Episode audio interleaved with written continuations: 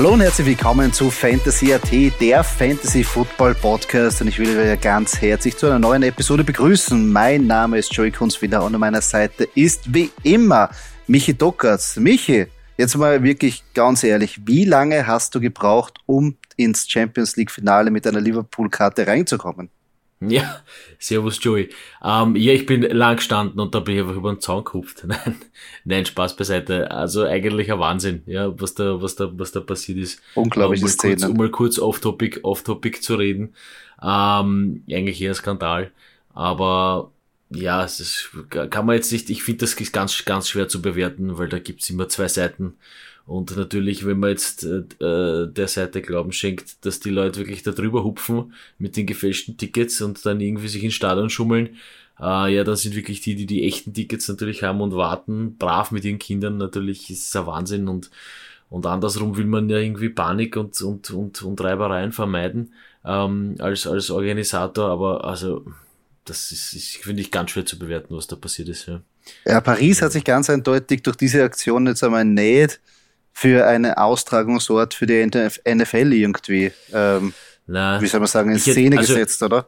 Also, also ne, das definitiv nicht. Und ich meine, wieso macht man es nicht einfach im wunderschönen Wien, im wunderschönen Ernst-Happel-Stadion? Ja. Ähm, hätte man auch ein Champions League-Finale mal wieder verdient gehabt, glaube ich. Also es wäre jetzt nicht so. Also das hätte ich mir so insgeheim gewünscht. Ne? Na gut, man macht es in Paris, wo, man muss auch dazu sagen, und ich bleib kurz bei dem Off-Topic, äh, die French Open waren auch zu dem Zeitpunkt. Und ich glaube, man hat für ein, drei, für ein, für ein Zimmer in einem Drei-Sterne-Hotel hat man, glaube ich, um die paar tausend Euro gezahlt. Ja? Hm? Weil entweder die Leute wollten Tennis schon gehen oder die Leute wollten Champions League schon gehen. Aber ähm, äh, wer sich sicher mehr auszeichnet und äh, seit, seit, äh, seit kurzem gibt es nämlich die äh, Tickets für das NFL-Spiel in München, in der Allianz Arena, ja, im Heimstadion des FC Bayern München.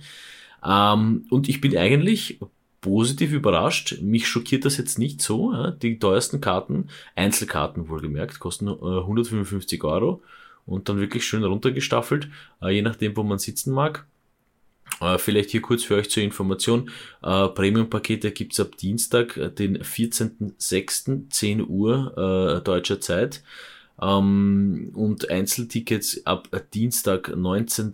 Juli, also 19.07. ab 10 Uhr deutscher Zeit. Für die, die es interessiert, nicht zu vergessen, Buccaneers gegen Seahawks. Könnte, könnte heiße Partie werden, oder? Äh, ja, ich, wir haben ja eh schon mal drüber gewitzelt, wo wir gesagt haben, okay, der, die vielleicht, ähm, der dieses Match gescheduled hat, hat sich gedacht, wow, cool, äh, Seahawks gegen Tampa Bay, Russell Wilson gegen Tom Brady. Dann hat der eine, ist er mal in Rente gegangen, dann hat sich der Booker wahrscheinlich oder der das geblattert, ah, scheiße, ja gut, Russell Wilson ist noch immer da, wird trotzdem noch eine gute Partie. Äh, Russell Wilson, Trade und auf einmal hat man eine Russell Wilson-lose Seahawks-Mannschaft gegen eine Tom Brady-lose Tampa Bay Buccaneers-Mannschaft. Aber dann sind ja, zum Glück ist ja Tom Brady zurückgekommen. Also nur Russell Wilson-lose Seattle Seahawks gegen aber Tom Brady Buccaneers. Mhm. Also Finde ich ja. dann schon eigentlich für, für das, also es zieht dann mehr die Leute ran und natürlich, wenn man jetzt die Möglichkeit hat, dass man den Goat vielleicht das äh, letzte Mal, glaube ich nicht, weil ich glaube, der wird uns alle noch irgendwie überleben, aber äh, ob das jetzt die letzte Saison sein wird, wie auch immer, aber es zieht wahrscheinlich mehr Leute ins Stadion als jetzt irgendwie ähm, namenlose Spieler und ich glaube schon, dass das ein recht großes Spektakel sein wird äh, und natürlich auch hoffentlich auch der Startschuss für mehrere Spiele. Ich meine, jetzt dürfen wir ja eh nicht undankbar sein. Es gibt schon sehr viele oder einige Spiele in Europa, aber warum nicht mehr? Warum nicht mehr aufgeteilter?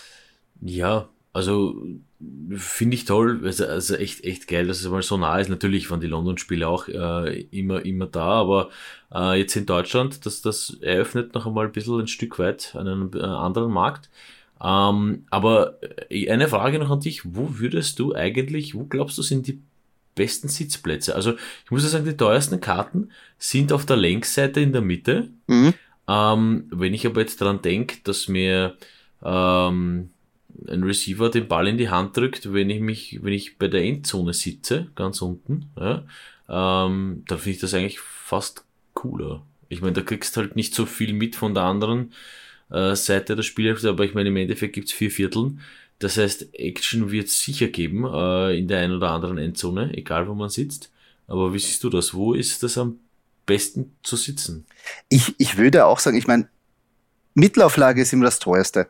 Was ich aber auch nicht verstehe, weil äh, ich auch so eher, ich meine, das sieht man zwar ein bisschen die Abstände nicht, also ich würde auch sagen, eigentlich Endzone, so der Quer-Coach, wie nennt man das? Coaching View, wo es das quasi dann mhm. von der von der, von der Geraden quasi siehst, über das ganze Spielfeld. Und natürlich, wie du richtig sagst, die Möglichkeit, dass du irgendwie abklatscht oder vielleicht ein Souvenir mit hast, ist natürlich in der unteren Hälfte oder besser gesagt, wenn man den Front Row hat, größer, als wenn man auf der Mittelauflage in der, weiß nicht, zweiten Rang oben ist. Also da, also die Möglichkeit ist natürlich ja. um einiges höher. Ich meine, das Coole ist halt natürlich dieses, also ich, ich verstehe, also die Längsseite, ich meine, äh, ich musste ehrlich sagen, ich weiß nicht, ob ich im Stadion wäre, um einfach die beste Sitzposition zu haben. Äh, ich wäre einfach lieber gerne halt im Stadion, um eben sowas unter Anführungszeichen abzukriegen an, an, an Spielball, ein, wie auch immer, ein, ein, ein, einen Lieb, ja, falls es den geben sollte in München, da bin ich gespannt, wie sie das dort machen. Ähm, was aber cool ist auf der Längsseite, stelle ich mir vor natürlich dieses Trash-Talken an der Sideline, weil du halt natürlich die ganzen Spieler relativ nah hast. Ja. Ähm, also ich bin nur dann ganz gespannt, wie ich persönlich kenne die Allianz Arena ganz gut. Ähm, bin gespannt, wie die das dort umbauen, weil ich meine, also das sind, das ist doch immer zwei Seiten, zwei Teams. Äh, wie das Feld, wie die, wie die, also wie gesagt, wie die Arena dann ausschauen wird, da bin ich, bin ich wirklich schon sehr, sehr, sehr gespannt. Aber ja. wie gesagt, nicht vergessen, wird ein geiles Spiel in München auf jeden Fall. Genau, guter, guter Teaser. Ähm, ein bisschen was zu unserem Housekeeping. Ja, Ihr habt natürlich den Fantasy Football AT Podcast. Ähm, falls ihr keine weitere Folge oder irgendein Content von uns versäumen wollt, folgt uns natürlich auf den sozialen Medien. Ab, am aktivsten sind wir auf Instagram und Facebook. Äh, da habt ihr alle möglichen äh, Infos über Podcasts und andere Sachen, die wir so am Start haben.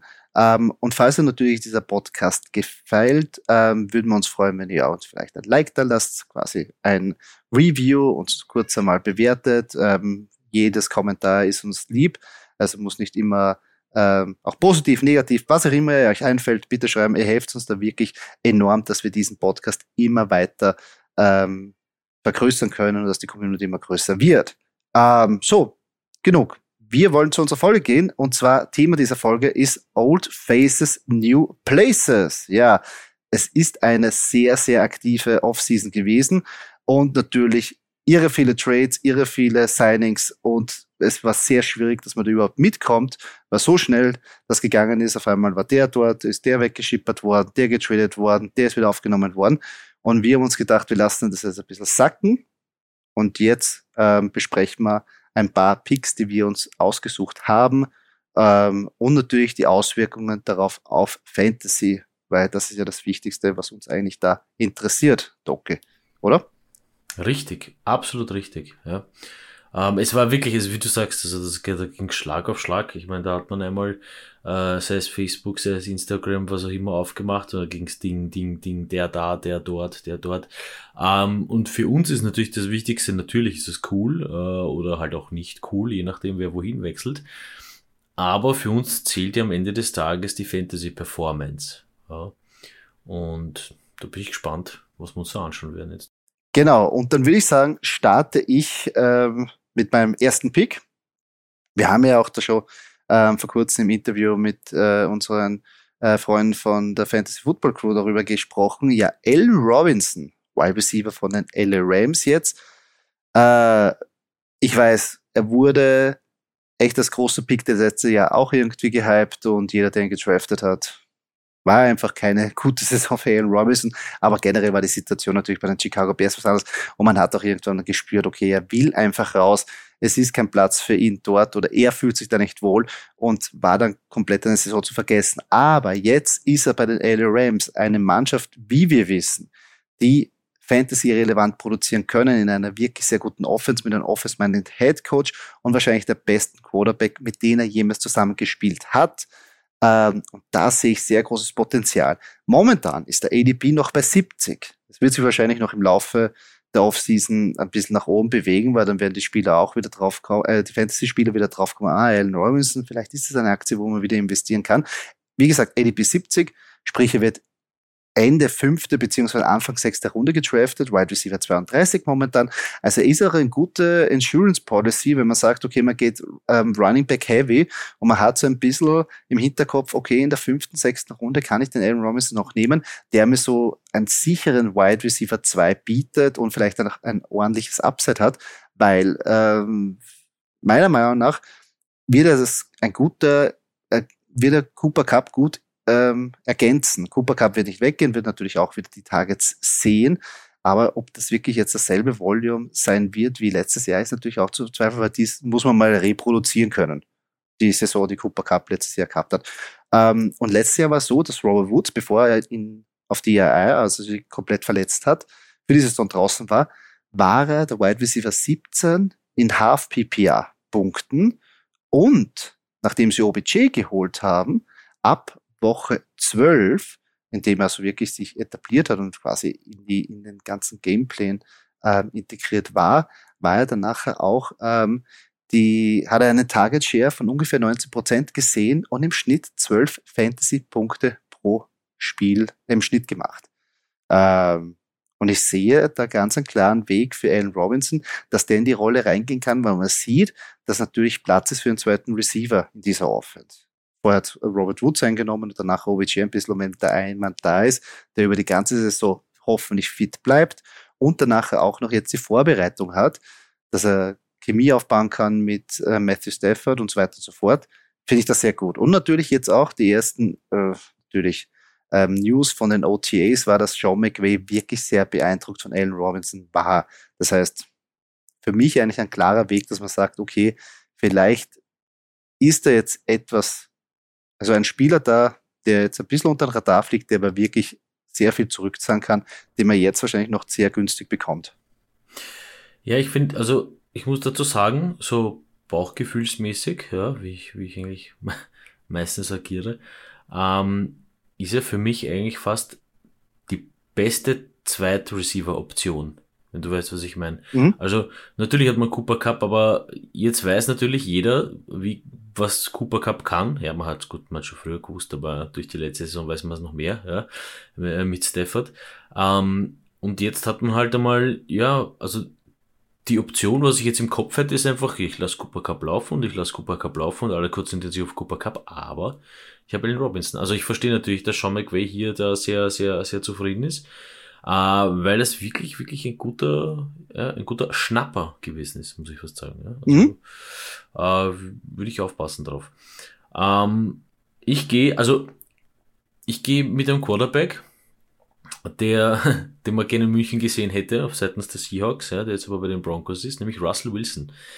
Und ähm, ich gehe, ich mag da gar nicht so viel äh, statistisch sagen, aus gutem Grund, nämlich weil ähm, das wird sich entwickeln, aber ich glaube, das wird sich gut entwickeln und ich bin fast ein Fan und werde mir, glaube ich, Russell Wilson schnappen. Vielleicht jetzt nicht unbedingt als 1er QB, ähm, aber ich glaube, das kann gut funktionieren. Zumal man einmal in einer Division ist, ja, äh, wo die Chiefs spielen, wo die Chargers spielen und wo die Raiders spielen. Das heißt, da sind meistens immer, immer äh, viele Punkte, ja, die fallen.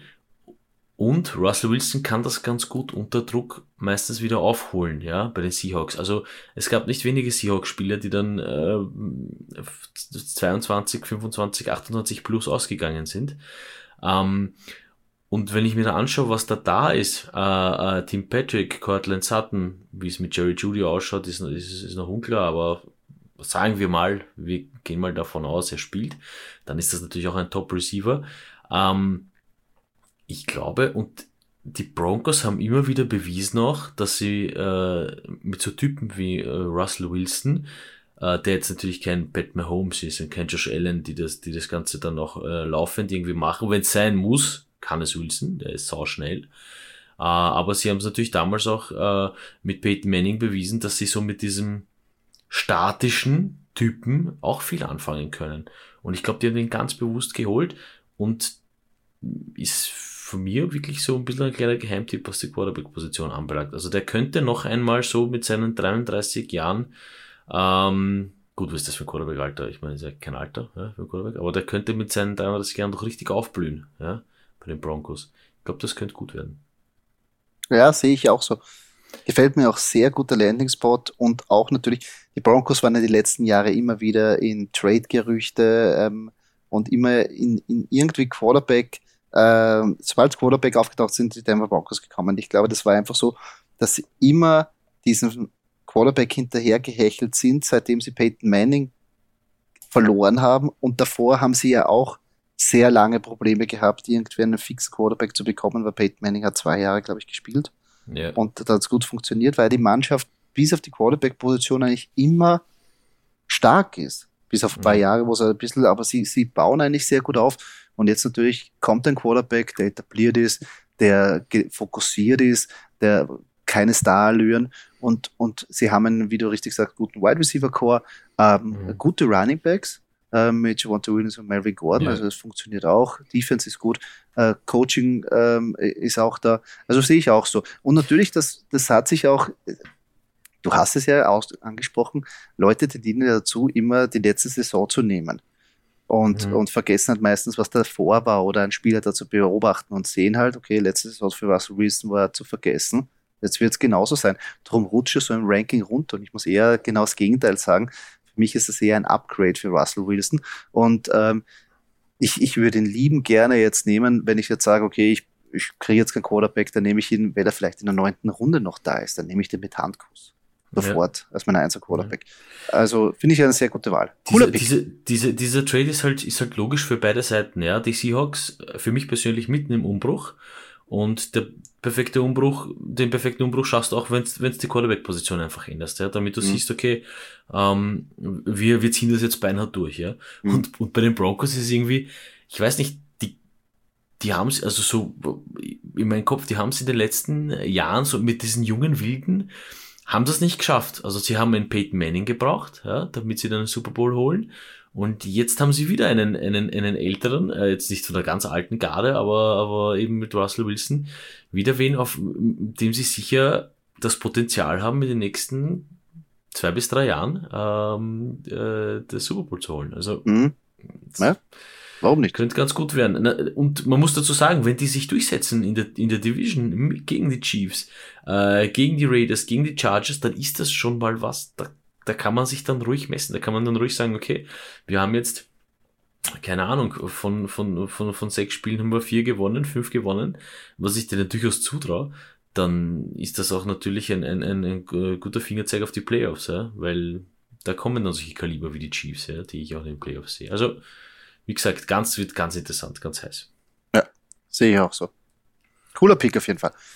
Äh, ich starte mit meinem nächsten Pick und zwar ist er ein bisschen jetzt nicht, ähm, wie soll ich sagen, ist kein Fantasy-Football-Pick, aber er hat Auswirkungen auf Fantasy-Football, für mich, äh, oder denke ich. Ähm, und ich versuche es auch zu erklären, ist Khalil Mack, Edge Rusher, der jetzt bei den LA Chargers spielt.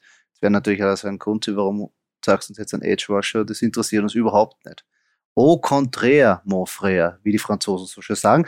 Und zwar, wenn man sich anschaut, Chargers Defense, letztes Jahr dritten Platz bei Punkte zugelassen. Also das heißt aber jetzt nicht, dass sie die drittstärkste Defense war, sondern sie sind die Mannschaft, die die drittmeisten Punkte zugelassen haben. Also genau das Gegenteil. Also Punkt zulassen haben sie sehr gut gekonnt und, und das war natürlich ein, ein riesengroßer, äh, wie soll ich sagen, eine Baustelle bei den Chargers. Nächste Kategorie, Rushing Yards waren sie auch wieder auf Platz drei. Also die haben ihre viel zugelassen. Und dann kommt eine Kategorie, wo sie ganz schlecht waren. Und zwar bei Percentage of Offense to Score haben sie fast 44 Prozent gehabt. Das heißt, nahezu, wenn man es runterbricht, fast jeder zweite Drive ist für die gegnerische Offense mit einem Score ausgegangen. Nicht, nicht gut. Und was bedeutet eine schlechte Defense? Ist klarerweise so, dass die Offense von den Chargers weniger am Feld ist. Natürlich haben sie das kompensieren können, sie sind eine gute Mannschaft und so weiter und so fort. Äh, und Justin Herbert ist da und so weiter und so fort. Aber Khalil Mack kann jetzt den Unterschied bringen, dass sie in der Defense dominant werden, gegnerische Offenses mehr vom Feld schicken, schneller vom Feld schicken und die Offense von den Chargers mehr am Feld ist. Dadurch für mich auch Gewinner wie äh, Justin Herbert, äh, wie auch die Wide Receiver äh, Keenan Allen, Mike Williams oder auch Austin Eckler. Für mich ganz klar die Gewinner. Wenn so eine Defense gestärkt wird durch einen Spieler, durch einen Hall of Famer, meiner Meinung nach, wie Khalil Mack, der da wirklich Terror in der gegnerischen, ähm, den gegnerischen Quarterbacks bringen kann. Ja, ist auch ein, ein, ein ganz geschickter Trade, muss man sagen, um, um, um das, um das äh, abzurunden. Äh, denn im Endeffekt, natürlich, das ist genau das, was sie, was sie brauchen einfach. Ja. Äh, also finde ich jetzt sehr, sehr interessanten Pick. Ähm, gefällt mir auch deine Französischkenntnisse gefallen mir, Kunzi. Sehr, sehr schön. Danke um, vielmals. Äh, ich komme zu, ich weiß nicht, ob ich mich, ob ich jetzt weinen soll oder mich freuen soll. Äh, natürlich muss ich da Wanda Adams nehmen als Old Face in a New Place. Ähm, warum muss ich ihn nehmen? Ja, als, als alter Packers-Fan muss ich ihn nehmen. Und ich muss ihn auch deswegen nehmen, weil ich extrem, extrem gespannt bin. Das ist für mich wieder so eine Russell Wilson-Geschichte. Wird das klappen? Und das ist etwas, das fängt einfach von Null an. Man weiß nicht, natürlich ist der Name da und natürlich weiß das Derek Carr. Aber erstens einmal, kann Derek Carr diese Bälle anbringen? Erstens.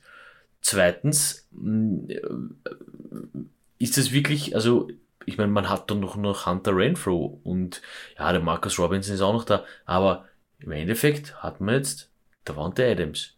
Also, Darren Waller ist auch noch die Option, aber und die Frage ist, wenn man jetzt wirklich nur einen Davante Adams hat und ja, Hunter Renfro ist letzte Season auch äh, ein bisschen, ein bisschen äh, gewachsen und, und, und äh, hat sich da reingespielt natürlich in diese ganze Situation.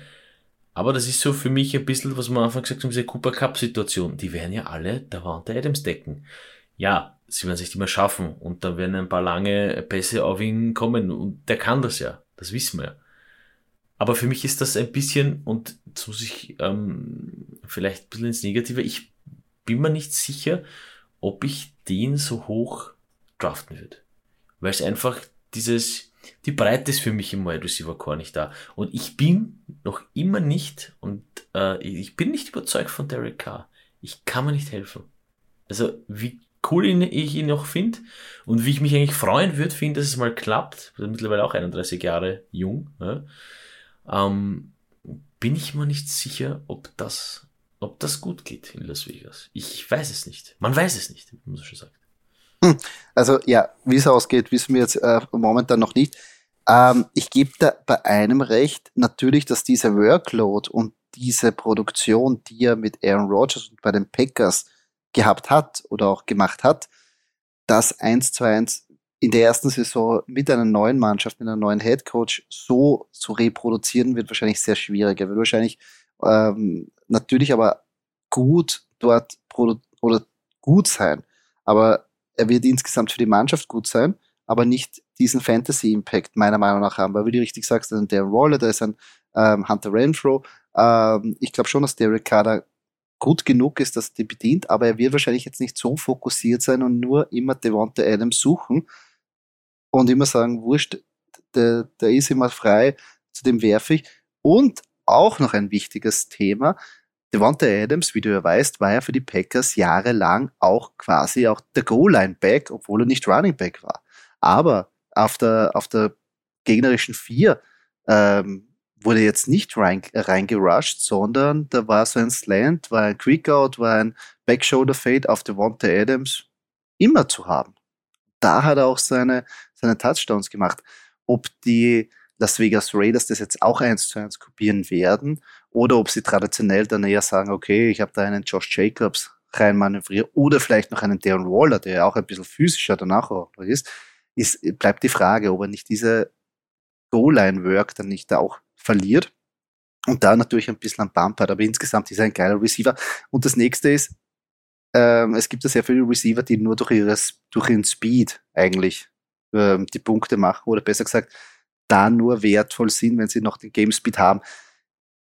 So sage ich mal so, böse Zungen sagen, dass Tyreek Hill ihnen vielleicht nicht mehr hat, aber dann, dann fehlt ihnen halt ein Element. Bei Devonta Adams, wenn er jetzt ein bisschen einen Schritt oder ein bisschen Geschwindigkeit verliert, ist es jetzt nicht das, wo er jetzt wirklich sein Spiel verliert, weil, wie du ja weißt, ist es einfach dieses, die, die Route, die er rennt, diese Physik äh, und, und wie er auf den Ball drauf geht. Also ich glaube auch, dass der im späten Alter auch noch sehr, sehr gut sein wird. Aber ich gebe, es ist natürlich jetzt die Frage, weil bei, bei den Green Bay Packers und bei Aaron Rodgers waren alles auf ihn abgestimmt und er wurde bedient. Das wird wahrscheinlich jetzt von Anfang an bei den Las Vegas Raiders nicht so passieren. Ja, also sie könnten den Weg gehen, dass sie sagen, wir stimmen alles auf der Wand der Adams ab.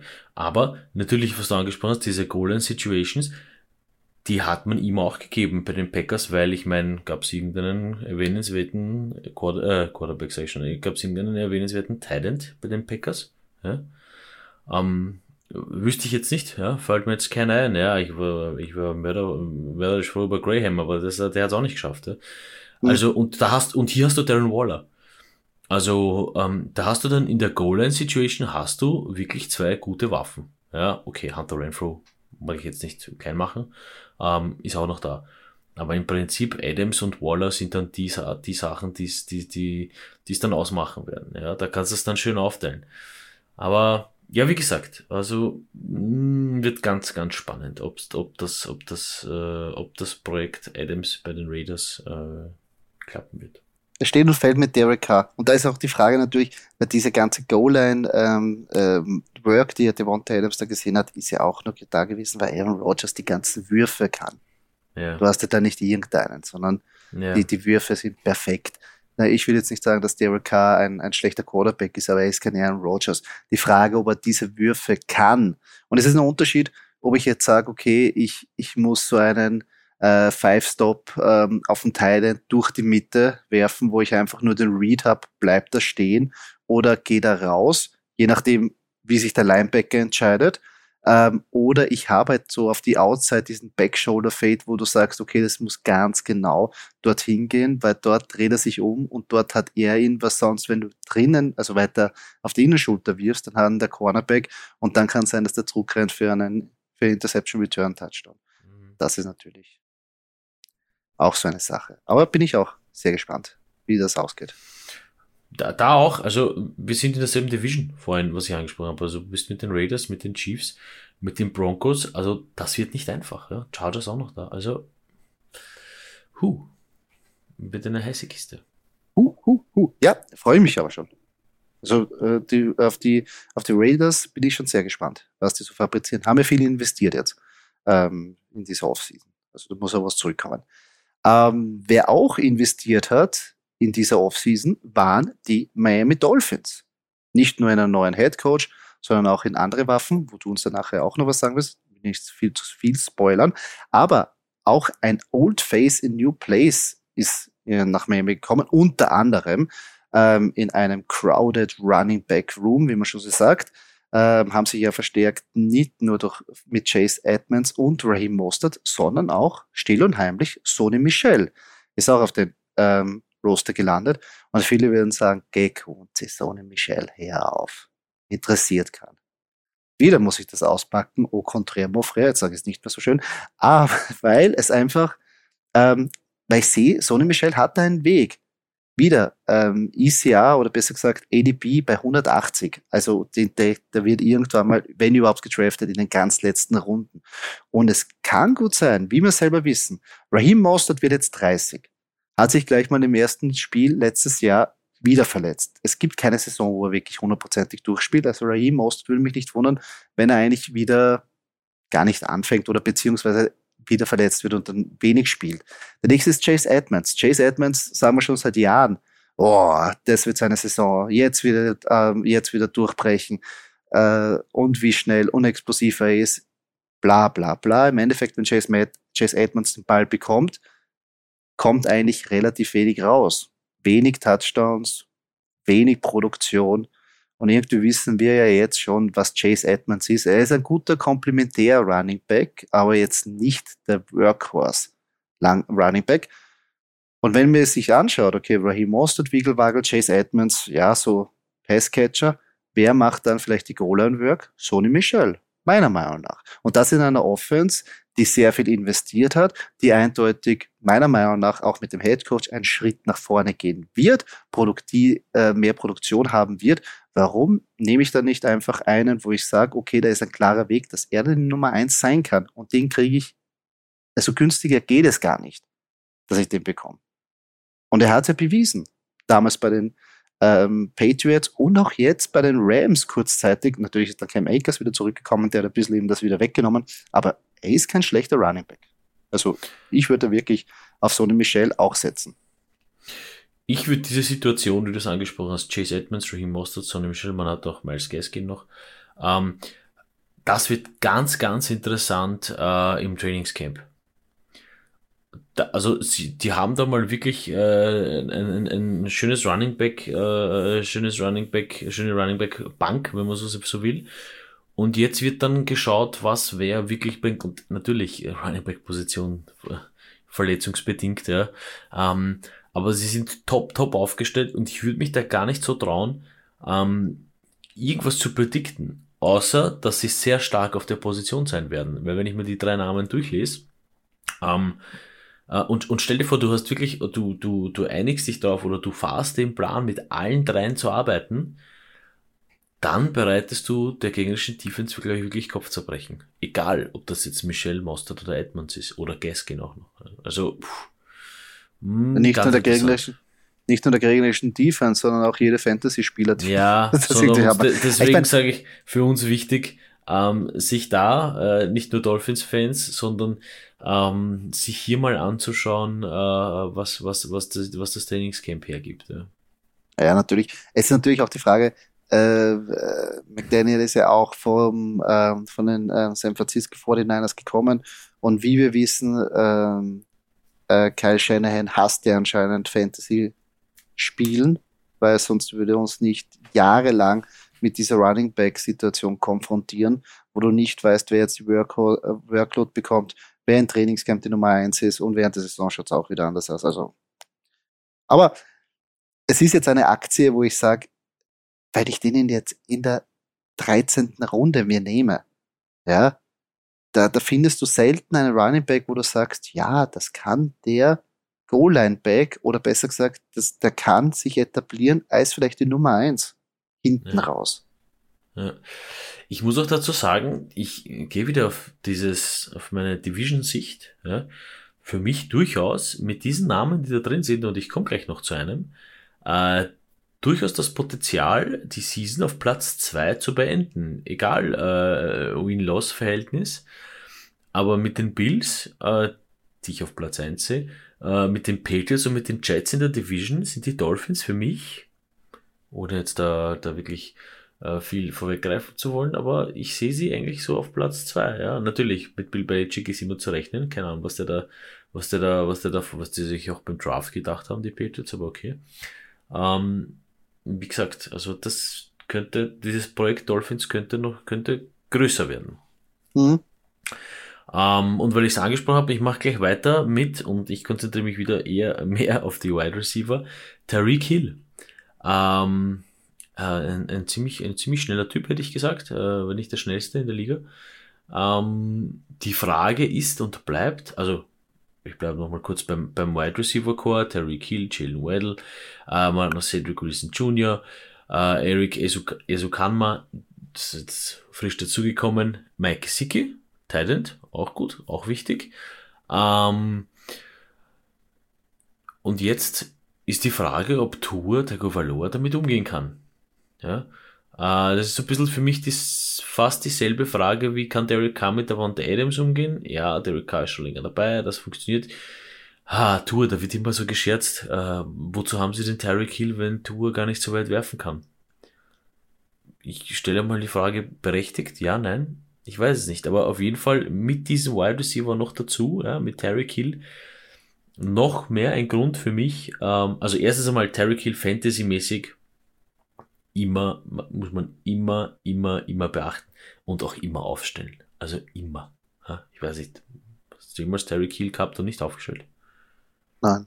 Naja, also, ich habe ihn aber nicht so oft gehabt, weil in letzter Zeit ist er ja, hat man sehr früh draft Ja, immer, immer früher und, weg. Und jetzt glaube ich, ja. ist das auch, wird das auch wichtig sein. Also, ähm, Fantasy-mäßig extrem, extrem wichtig, auch wenn man da jetzt Jalen Waddle hat, ja. Äh, der für mich noch nicht so der, erstens mal jung, zweitens nicht so der Top-Performer, jetzt natürlich auch noch letzte Season, muss ja noch gewöhnen an NFL-Business, vielleicht mit Tour ein bisschen dran gewöhnen, aber boah, mit Tyreek Hill, absolut ein Einser-Receiver, absolut Fantasy-relevant, äh, und wie ich es vorhin schon gesagt habe, für mich die Dolphins ähm, nicht nur Fantasy-relevant, sondern auch äh, fast äh, vielleicht ein bisschen Playoff-relevant. Underdog für die Playoffs.